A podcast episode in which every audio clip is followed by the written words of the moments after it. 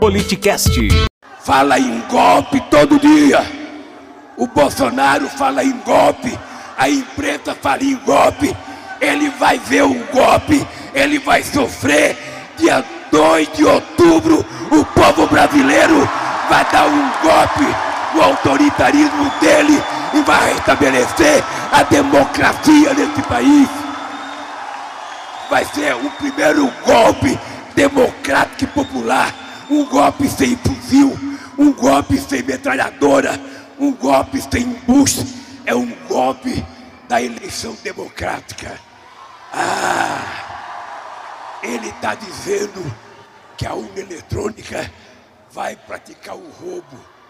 Sabe por que, que eu confio na, na urna eletrônica?